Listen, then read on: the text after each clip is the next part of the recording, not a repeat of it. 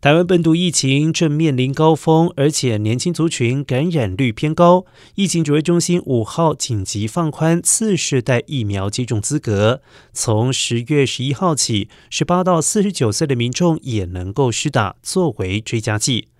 指挥中心指挥官王必胜表示。约有七百八十万人符合资格，接种间隔需要与前一剂疫苗至少间隔十二周，大约是八十四天。目前库存有两百八十万剂。